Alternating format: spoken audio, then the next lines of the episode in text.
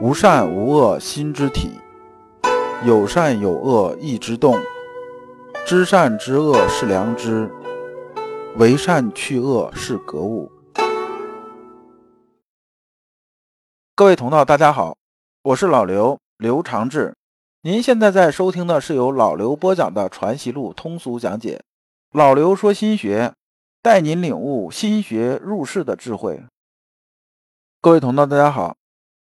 今天我们继续讲解《传习录》，今天的题目是“王道与霸道”，对应的《传习录》章节是幺四二最后一篇。因为给顾东桥这封信呢实在是太长了，这是回顾东桥这信的最后一节了。那么我们还是带着问题啊来听这一讲。这问题有两个：一、王道和霸道这种区别；二、霸术横行的危害。先生接着说啊，三代之衰，王道息而霸术昌。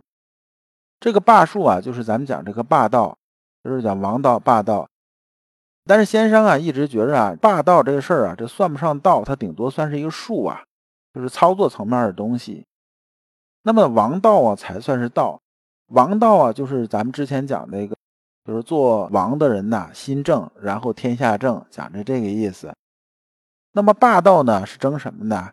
争的就是咱们常听说一句话呢，国与国之间呢没有永远的朋友，只有这个永远的利益。讲的啥事拿利益说事儿。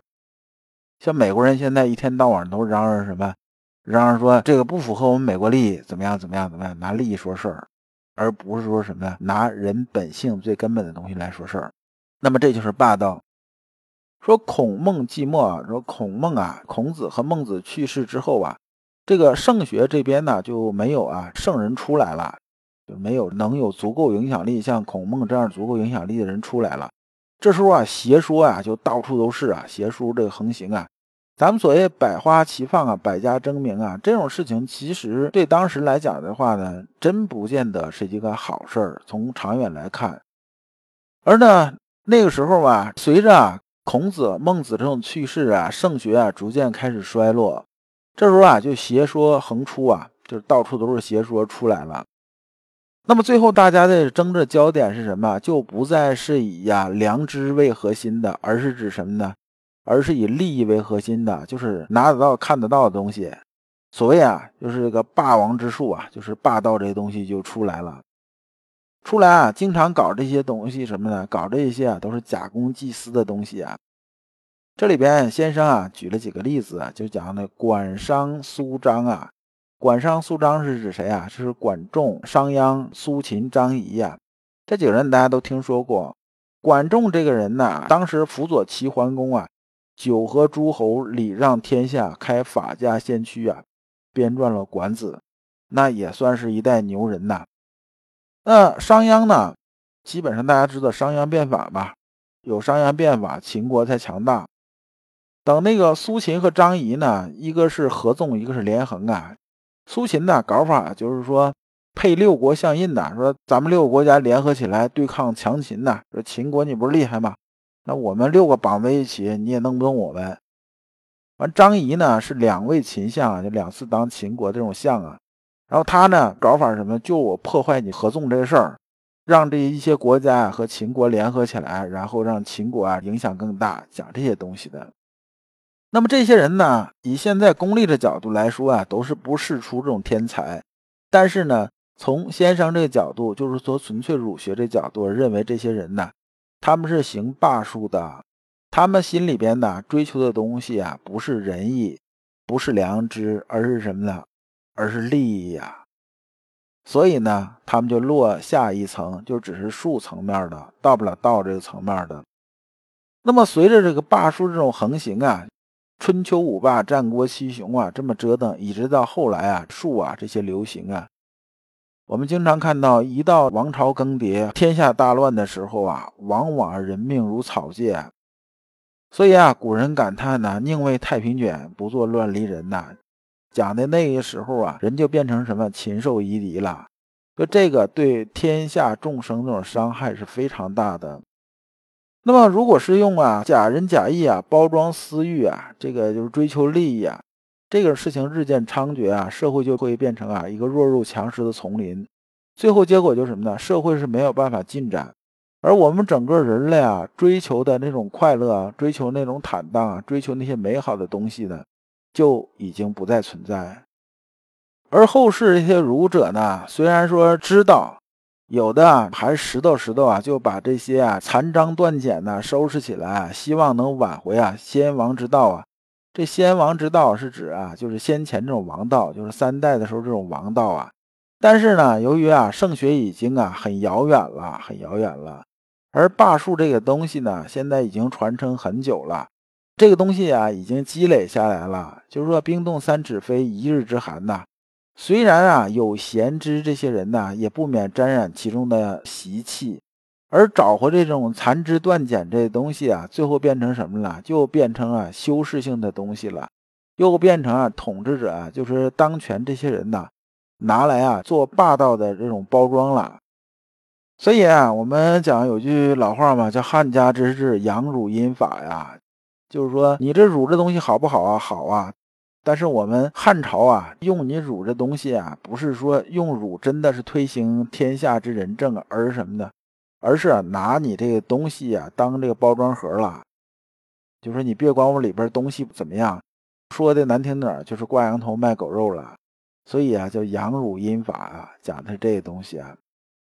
那么随着啊圣学啊正越来越明灭啊，大家越来越看不见。而后世呢，这些人呢说，那究竟什么是圣学呢？然后就冒出了很多啊，说自己是圣学的东西，比如说训诂之学啊，训诂之学它实际上考证的学问的，还有什么记咏之学啊？像现在好多读经的这个读经班啊，这把孩子送过去，说你开始背吧，你不用知道它的意思，背吧，二三十万字啊，倒背如流啊，背完不懂这些意思，还荒废小孩这种青春呢，这纯粹是坑人的。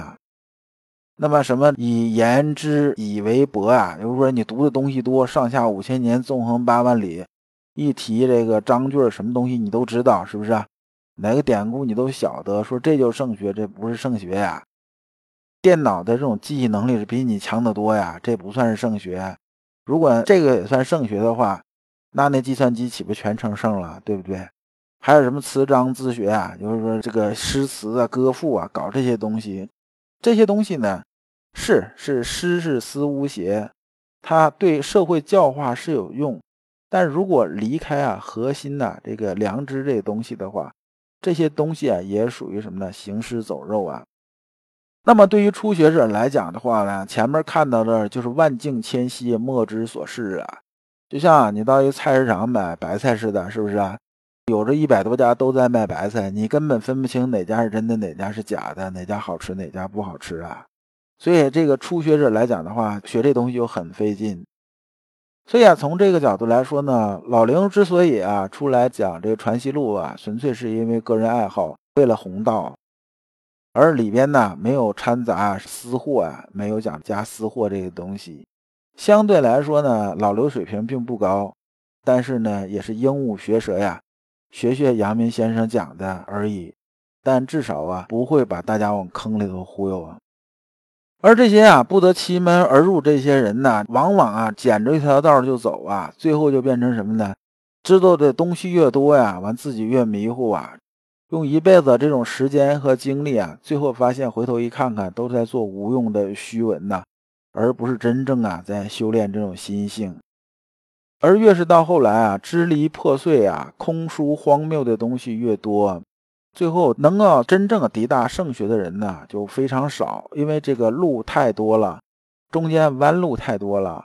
那么呢，这是没有办法的事。最后啊，就算是达到富强功利这种程度啊，也不过啊，就是像春秋五霸这样的事业为止了。圣人的学问呢，随着孔孟啊这种去世啊，随着时间越久远呢，这个东西啊看着是越模糊，而功利这些东西呢。从啊百花齐放、百家争鸣的时候开始啊，到现在呢是越来越混杂其中。普通人来讲，特别是初学者，很难能分得清啊。然后大家就觉得什么？觉得你儒学啊，既然是教化世人的这种事情啊，那为什么怎么现在这个样子呢？有些人呢就开始啊学习啊佛教的东西啊、道家的这些东西啊，但是呢。佛道这些东西啊，也不能啊处理好这个功利之心的事儿，最后呢又回到儒学这边，而儒学这边呢，又没有看破这种真谛啊，往往呢又在功利场中是晃来晃去，不得其门而出啊。所以先生总结啊，盖至于今呢，他讲的是明朝的时候，功利之毒沦夹于人之心髓啊，都已经习以成性了。结果社会现象啊，先生也发了几句牢骚，说现在呀，有钱的想当官当个县长的人想当省长。当了省长的人呢，想进中央；娶了一个媳妇的，想娶仨了。这种事情啊，都是因为什么呢？都是因为啊，我们圣学啊，教化着人这一块啊，被这些功利的东西啊掩埋的时间太久了。也就是说啊，私欲太多了，蒙蔽掉我们一个人的本心的这种良知。先生啊，虽然痛心疾首啊，但是最后还是总结说啊。前途是光明的，道路是曲折的，我们还是要看到希望的。第一啊，圣人之学啊，现在还在，毕竟啊，四书啊还都有，四书五经还都有。只要我们认真去学这个东西，只要啊你认真的看我写这些东西啊，至少啊，圣人之学这种本源还在。第二呢，天理啊还是在人心上的，只不过啊被私欲遮蔽太久了。只要有有识之士啊，大家啊万众一心来教化整个世间，然后啊把自己啊心中那面明镜啊擦亮了之后啊，不愁啊把本塞元之论呐，能教化整个世界，让整个世界啊更好起来。那么这封信呢，咱们讲到这儿算是讲完了。这里边呢，我把先生的意思啊，核心意思啊，用白话说一下。先生说的意思说啊，格物致知的核心呢是恢复良知。也就是说呢，我们心里的良知如果不恢复的话，那我们整个人呢是没有办法表现出来致良知的。阳明先生啊，高屋建瓴啊，立意啊，超凡脱俗啊，在说明霸术的遗害的时候啊，就刚才讲的霸道那一段啊，举的例子啊，提到了这些人呐，就是管仲、商鞅、苏秦、张仪啊。我们现在看呢，这些人呢，要么是杰出的政治家。要么呢是非常厉害的这种牛人呐，也是当世之豪杰呀。比如说苏秦、张仪这种人吧，以纵横之术主导天下近二十年。但这些人呢，在先生眼里啊，他们只是啊玩霸术的不入流之辈啊，是霸术不是霸道，就是连道的层面都没有到啊。所以啊，先生气象之高远，让吾辈难以望其项背。这也是老刘啊对先生非常非常佩服和敬仰的原因。对于啊后世群儒这种学说呀，特别是这个秦朝焚书坑儒之后啊，往后走这些搞学术这些人呐，读书这些读书人呢，先生认为他们的这学说呀，只是打着圣人的旗号的功利之学呀。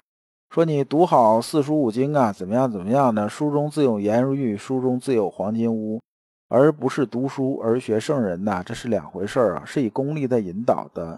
正因为啊，现在整个世道人心都被功利之学的那种霸道思想所污染，以至于真正的圣人之学啊，反而遭到世人的遗弃。所以啊，先生才大声疾呼啊，希望能警醒良知未明的在世之君子，将圣人之学发扬光大，共赴王道。最后呢，阳明先生呼吁当今的豪杰之士奋起教化天下，发扬人人本心所具有的良知。只有这样呢，才能挽救江河日下的世道人心。而我们践行社呢，之所以啊来做这件事情啊，也是响应先生这种号召。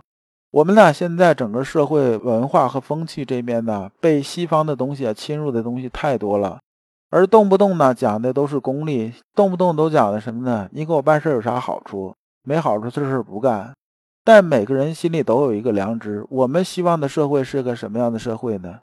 我们希望人间呢就是天堂，这是我们想要的，这是我们阳明心学践行社的宗旨啊。